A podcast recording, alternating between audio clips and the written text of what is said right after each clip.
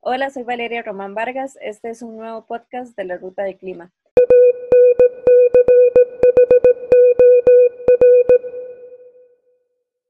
En esta serie de episodios estaremos conversando sobre la participación ciudadana en la gobernanza climática desde una perspectiva de los derechos humanos.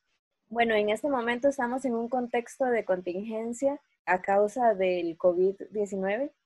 Esta crisis ha repercutido en muchísimos aspectos y definitivamente tiene un impacto eh, bastante fuerte en lo que es el tema de participación. Y bueno, hoy me acompañan Mauricio Luna y Adrián Martínez y vamos a estar conversando sobre este tema, cómo los trata la cuarentena. Bueno, este, la cuarentena es todo un ejercicio este, mental y, y, bueno, este, es como, como una maratón, digamos, y hay que mentalizarse que, que vamos ahí eh, no se sabe siquiera por dónde vamos, pero ahí vamos, así que tomándoselo con calma y, y, con, con, mucha paciencia para reinventarse realmente y reinventar las formas de hacer las cosas. No, y, y eso es como la palabra clave que, que tal vez en, en, mi mente pasa dando, reinventarse, reestructurar, porque nos, nos, nos dice que otro tipo de, de convivencia son posibles, tal vez estás espantoso estar aquí encerrado, pero también, y no sé, yo lo veo desde mi casa, digamos, puedo dormir porque no pasan los camiones de noche y es como, wow, el silencio. Nunca lo había vivido y es impresionante.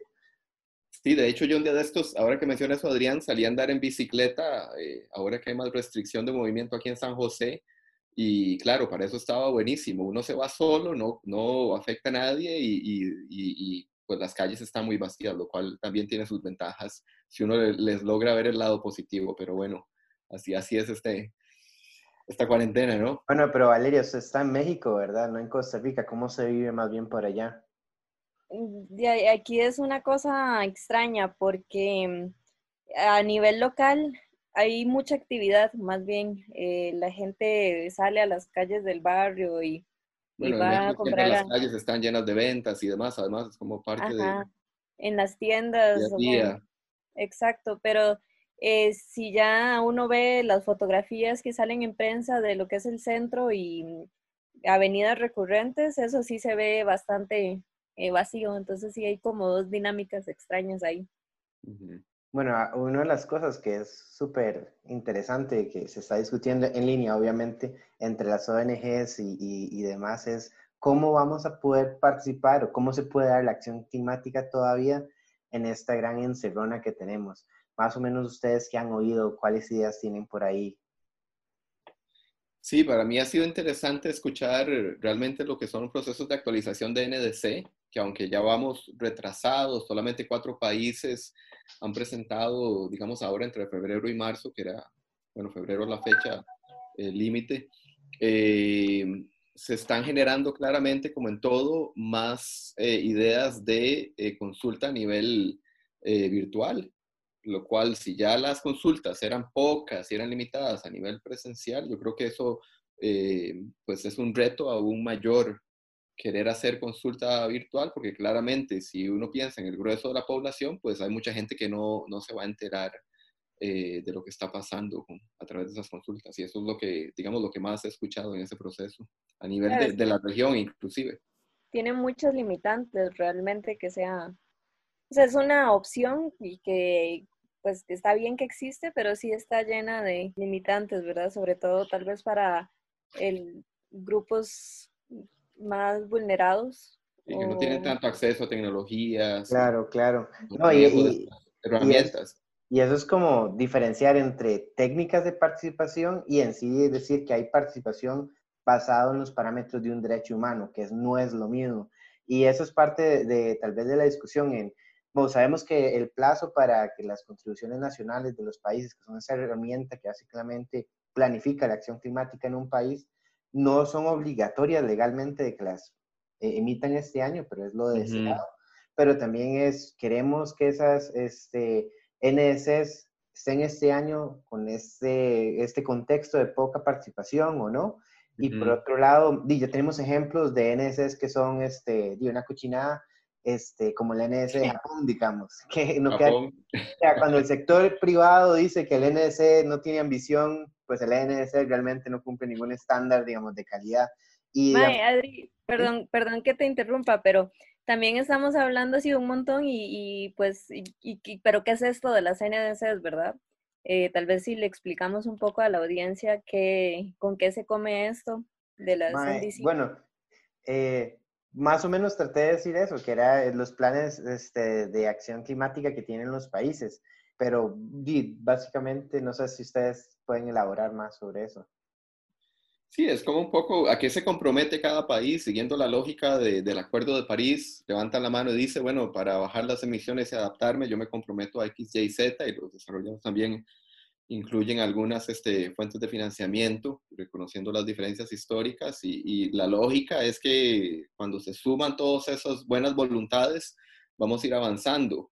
Lo malo es cuando esas buenas voluntades no son tan buenas, como el caso clarísimo reciente de Japón y realmente la ambición es cero y entonces hacia dónde vamos con esta lógica de, los planes nacionales. Yo lo que he escuchado por ahí es que también con todo este contexto puede haber dos posibilidades, que bueno, cuando pase se entre con fuerza en, en estos planes o de acción climática. o cuando más pase la crisis del COVID. Ajá, o más bien se le apueste más a, bueno, a ser menos ambiciosos o a los combustibles fósiles, etcétera. Que es más sí, que tiene que ver con todos los planes de recuperación económica, que es un poco la discusión detrás de, o si se va a reactivar la economía viendo hacia combustibles fósiles, eh, este, industrias extractivistas, o si realmente se va a abrir una ventana de oportunidad para que los países sean visionarios y apuesten a eh, una transición de todo tipo, ¿no? Porque esta, esta, si algo nos ha enseñado esta crisis es que teníamos varias crisis, no solamente ambiental, sino también social, de, del estado eh, de seguridad social y de apoyo a las poblaciones más vulnerables, que son los que, tanto en esta crisis de salud como en la climática, son los que más sufren directamente. Y no hay que esperar tanto, digamos, este, probablemente tengamos una, un gran, una gran diversidad de respuestas, algunas que toman en cuenta la acción climática y otras que simplemente no. Y por ejemplo, lo podemos ver en el caso de Brasil y Estados Unidos, donde están suspendiendo la aplicación de leyes ambientales para impulsar la economía, o por ejemplo, Trump que ya se está reuniendo con este, ejecutivos de las petroleras para ver cómo ayudarlos. Por otro lado, los europeos tal vez están contemplando dentro de los planes de recuperación contemplar el cambio climático, pero ahí es básicamente donde entra la participación de la sociedad, digamos, en los países donde la democracia eso lo permite, ¿verdad? Sí. sí. creo que otro, otro elemento que va a ser interesante de seguir es el efecto que va a tener este, el manejo de la crisis eh, de salud en eh, algunas de las elecciones que se vienen y principalmente muy ligado a, a, a la al todo el tema climático, pues qué potencial efecto podría tener en Estados Unidos la reelección o no de, de Trump. Eh, y eso podría marcar la pauta dependiendo de, de qué tan catastrófico sea el, manejo de la crisis en este momento.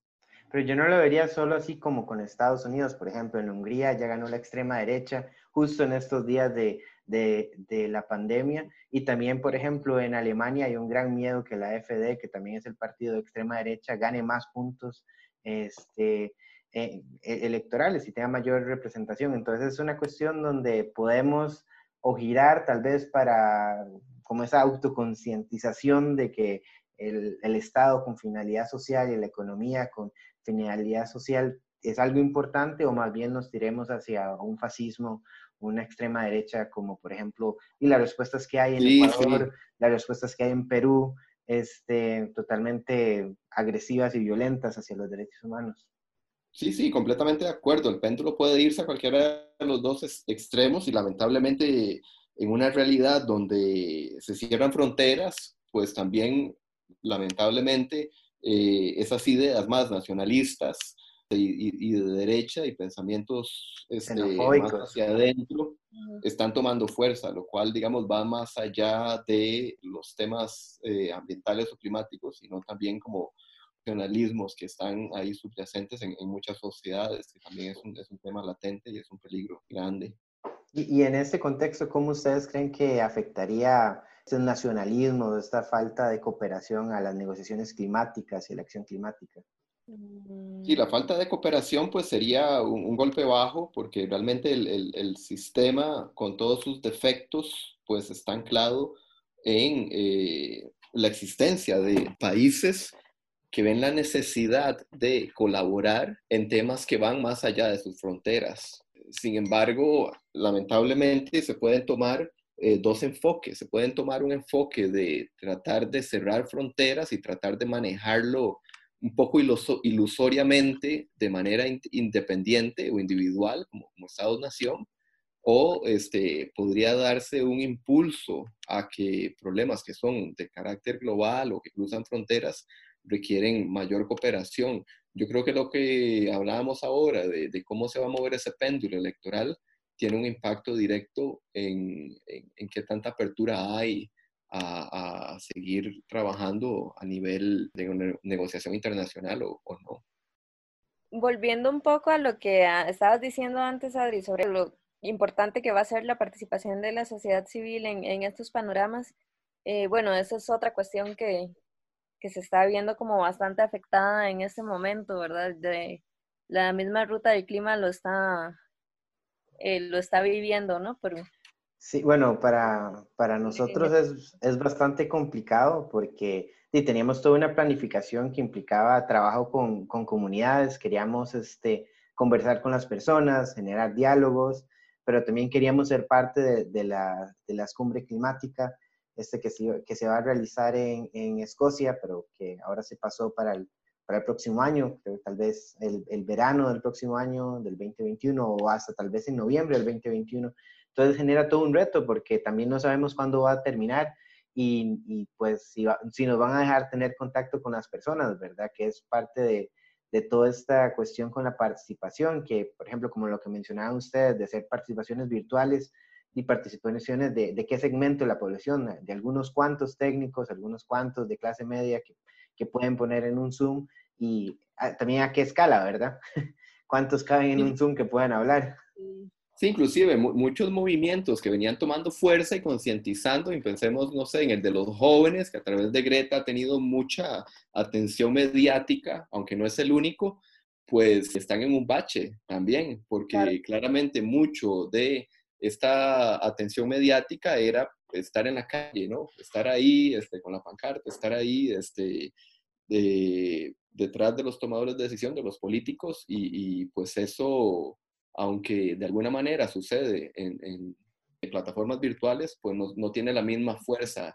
Se sabe que muchos de los mayores movimientos sociales se dan en, en la calle, se dan con la gente. Sí, finalmente es esa toma del, del, espacio público que los hace más relevantes, digamos, también. Sí, más visibles. Más visibles, exacto.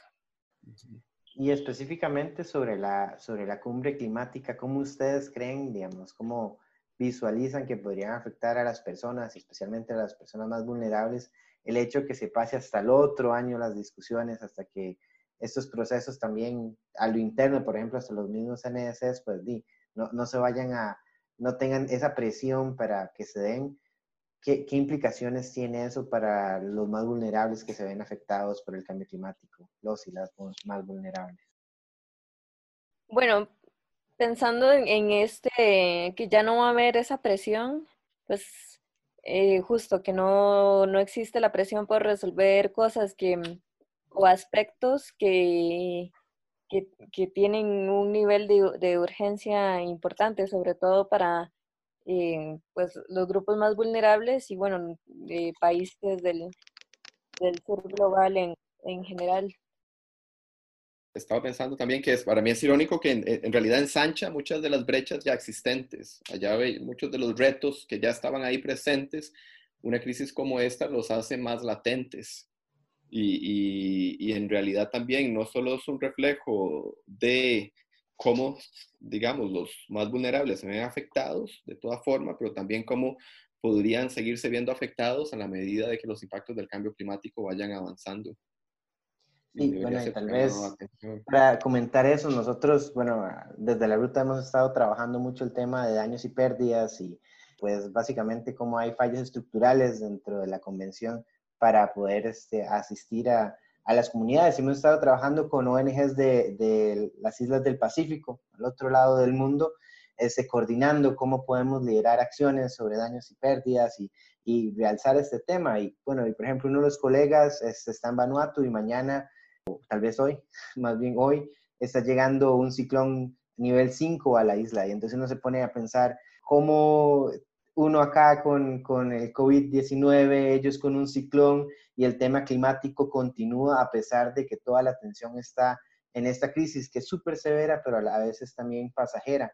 Entonces nos, nos genera un reto, digamos, de no quedarnos este, estancados, de no pensar de que, que hay que simplemente dejar ese tema para luego, sino tal vez rebuscar cómo podemos prepararnos o qué podemos hacer por ahora o qué podemos hacer este, en el mediano y largo plazo para que estos temas, por ejemplo, con nuestros compañeros que están en Vanuatu, en esta isla del Pacífico, pues están viviendo un ciclón bastante fuerte. ¿Y qué podemos hacer mientras estas crisis tal vez se desarrollan simultáneamente? Sí, en, realidad todas las, todas las crisis como que se juntan y ese ejemplo que das es, es muy ilustra muy bien, las, las cosas pasan en simultáneo y no debemos perder de vista un poco cómo llegamos acá y que las soluciones también tienen que ser integrales, estructurales, si no, este, si nos enfocamos solo en una u otra cosa, realmente no, no vamos a poder dar las respuestas que, que poblaciones como las de estas islas pequeñas, medio del Pacífico, o nuestras poblaciones costeras también necesitan. Claro, o sea, no, el que estemos viviendo esta crisis eh, con el COVID no quiere decir que, que, la crisis climática haya quedado, bueno, que la crisis en cuanto a cambio climático haya quedado en, en pausa. O sea, hay poblaciones que, que siguen eh, sufriendo estos, las consecuencias, los impactos del cambio climático. Entonces sí, sí, de ahí es un, es un gran reto también porque eh, para la sociedad civil seguir buscando formas de cómo trabajar en, en medio de ese contexto. Y bueno, ahí pues estamos viendo cómo le hacemos, ¿verdad?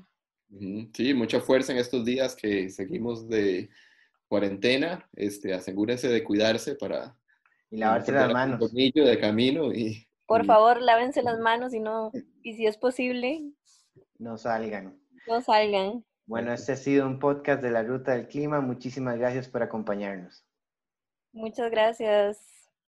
Chao, chao. You know,